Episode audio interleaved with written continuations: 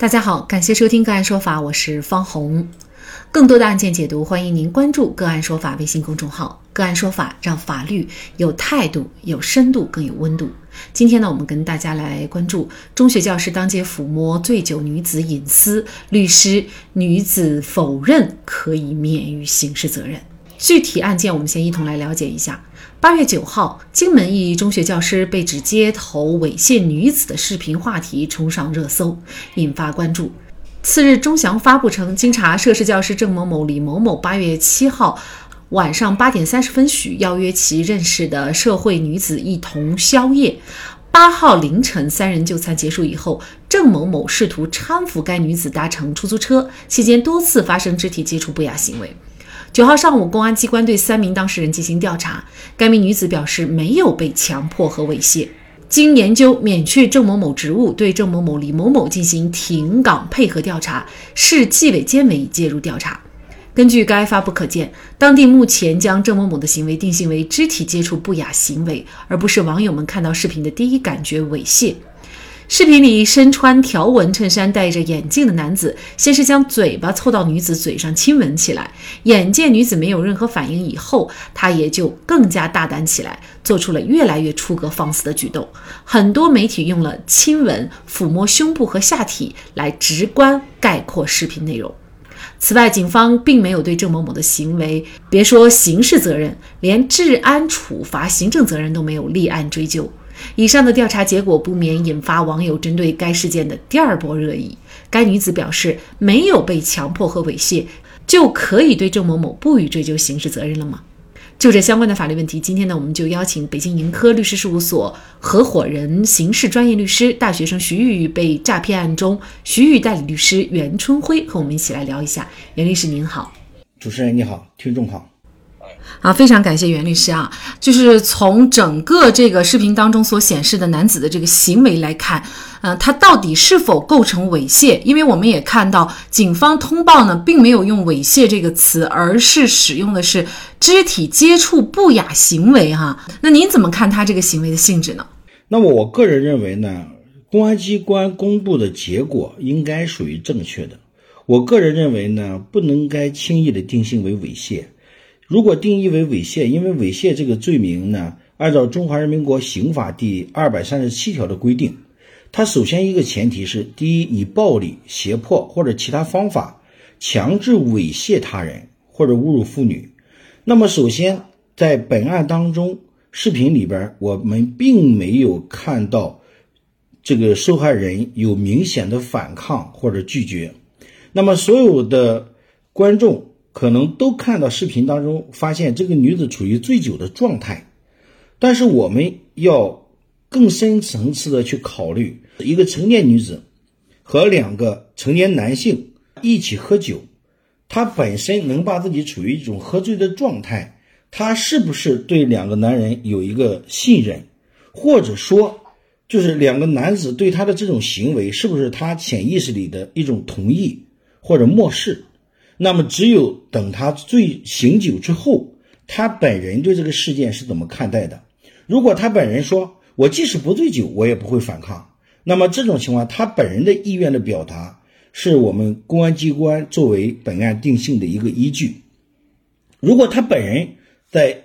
醉酒醒酒之后，明确表示我要追究他的刑事责任，那我个人认为，以猥亵罪追究刑事责任没有问题。但是这个女子。在醉酒状态消除之后，能独立表达自己的意思表示的时候，在没有强迫或者没有胁迫的情况下，独立的向公安机关表述说没有猥亵，那么这种情况下，公安机关很难去追究刑事责任。所以说，我认为公安机关公布的结果没有问题。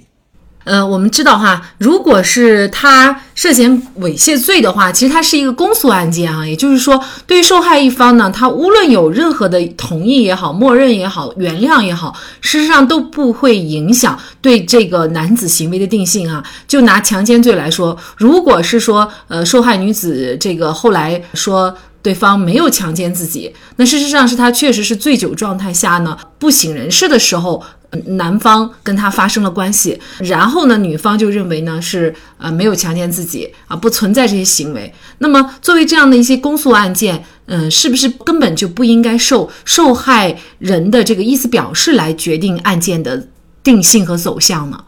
我对主持人这个观点我是认可的，也就是说，公诉案件不是以受害人自己的意愿作为是否追究刑事责任的评判标准。但是本案当中呢，我们也要考虑社会的一个普遍现象，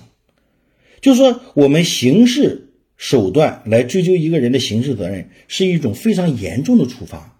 而这种严重的处罚，我们认为我们应该把权力关在笼子里，而不应该把权力释放出来。也就是说，我们今天看到的是一个老师有这种行为，那我们认为。这个这种不雅的行为一定要追究刑事责任或怎么样？但是你如果把它放宽到整个社会的层面去考虑，也就是说，我们日常生活当中，同事、恋人或者朋友之间，在醉酒之后，可能会在酒精的刺激下也有这种过多的行为。只要女方不要求追究，我们是不是一定说有这种视频为证的就要追究这个猥亵？那如果要追究猥亵的话，那我相信所有的谈过恋爱的男子都应该被猥亵，罪被抓。为什么呀？因为在谈恋爱的过程中，对自己的恋人可能有过多的一些肢体接触，难道都要追究猥亵罪吗？所以说，我认为从社会的普遍现象来看，是否追究刑事责任，一定要以受害人他本人是否是从内心来讲得到了侵犯，或者说内心。对这个事情有一个负面的评价。如果他本人是接受的，或者他在醉酒之前就同意，那你觉得这个东西还能追究猥亵吗？我个人认为是不能追究猥亵。如果要追究猥亵的话，那社会这个社会上犯猥亵罪的男人就太多了。主持人，你说呢？这个案件，您认为没有达到犯罪的这个程度的话，那么他有没有达到，比如说这个违法，就是程度再减轻一点？猥亵行为属于行政违法的范畴，就是治安管理法处罚的这个范围呢？也不能说完全就要一定要有行政处罚。就是说，我们今天社会啊，发展到今天文明程度这么发达，首先我们要抛弃这几个人的身份，其次我们要抛弃这几个人的年龄。就是说，我们要把这个事情通盘到全国任何一个地方、任何一个年龄的人。都是未成年人啊，不能考虑未成年人的问题。如果是出现了这种类似的行为，我们是不是一定要让行政机关或者司法机关去来对他进行处罚？也就是说，如果进行行政处罚的前提是对社会产没产生不良的影响，也就是说，他在当时那种环境下是不是是一个公开的场合，是不是有很多人围观？那我个人认为，像他半夜几个人在，也算是公共场合，但他这种公共场合，我也完全可以没必要进行行政处罚，因为什么？因为我们不能够滥用行政处罚权和刑事司法权利，我们一定要把权力关在笼子里。我不否认啊，这是一个公共事件，或者是是一个对社会产生了不良影响的一个不雅视频，但是这个不雅视频是不是一定要用行政或刑事手段进行处罚？我持否定态度。我认为，虽然不能严格的界定说它是一种私权，但是我们一定要反思，在中国的八九十年代，我们有一个叫流氓罪，那么当时有很多人被处罚。那么，是不是我们要考虑，就是如果受害人本身没有提出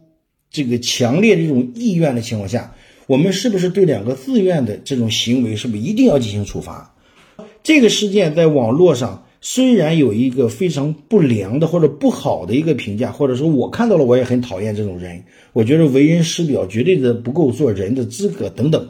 但是，是不是一定要对任何行为都进行行政处罚或刑事处罚？我持否定态度。也是，虽然是在晚上，但是呢，他又是在一个公共场所，那显然呢，这样的行为暴露在光天化日之下，还是让人。看的人感觉不妥，呃，甚至呢可能有碍公共秩序哈，呃，即便是这样的情况，你也认为不应该以这个行政违法来处罚？嗯，对我个人认为，因为什么呀？因为是否要进行行政处罚，还要看他周围的附近有没有未成年人，或者有没有人就是已经制止他，或者他还在继续。如果是有这种情况，或者有这个未成年人在现场，还有这种过激的行为，那我认为起码就涉及到猥亵儿童的问题，是吧？因为他毕竟搂抱的过程当中还有一个性器官的接触，我我也发现，但是我不能百分之百确定啊，因为你想想，我们日常生活当中好多人可能在。这个醉酒的状态下，双方有一定的过激行为，但这个过激行为是不是一定就要进行行政处罚？我本人持否定的意见。您刚才也提到了，这个案子之所以没有定性为猥亵，您认为主要还是对于女子她。不认同就是自己是被猥亵的。如果是按照这样的一个逻辑来推理的话，比如说有一些受害女子施害方，她可能就以金钱买通啊，或者是以其他的一些威胁手段告诉她，你必须要配合，说你不是被强迫呃和猥亵的，那么这样就会结案，会不会促使这样的情况发生呢？呃，首先我觉得这是一个问题的两个方面啊。我说的都一定是在这个女子自愿的前提下。如果我们发现女子有被胁迫或者被收买，那她本身就构成犯罪，这就是两个罪名，男的构成猥亵，女的构成的什么伪证罪。我们首先要认定这个女子她本身是一种在公安机关独立的情况下自愿做出的一种表态，是吧？一种意思表示，而不能说她已经被收买啊，或者被胁迫呀等等。那我觉得在公安机关。应该不会的啊，原则上是不会。但如果有证据能证明这女子是被胁迫或者被收买等等而做的伪证，那么我认为不但男子要追究刑事责任，女子同时也要追究刑事责任。显然，这是一个比较有争议的案件，很多网友还有一些法律人士都认为这名教师的行为是明显的猥亵行为。那么您怎么看？欢迎给我们留言。好，在这里再一次感谢北京盈科律师事务所合伙人、刑事专业律师、大学生徐玉被诈骗案中徐玉代理律师袁春辉。那更多的案件解读，欢迎大家关注我们“个案说法”的微信公众号。另外，您有一些法律问题需要咨询，都欢迎您添加幺五九七四八二七四六七这部手机号的微信号向我们进行咨询，我们会将您的问题转给我们专业资深的律师进行解答。好，感谢您的收听，我们下期节目再见。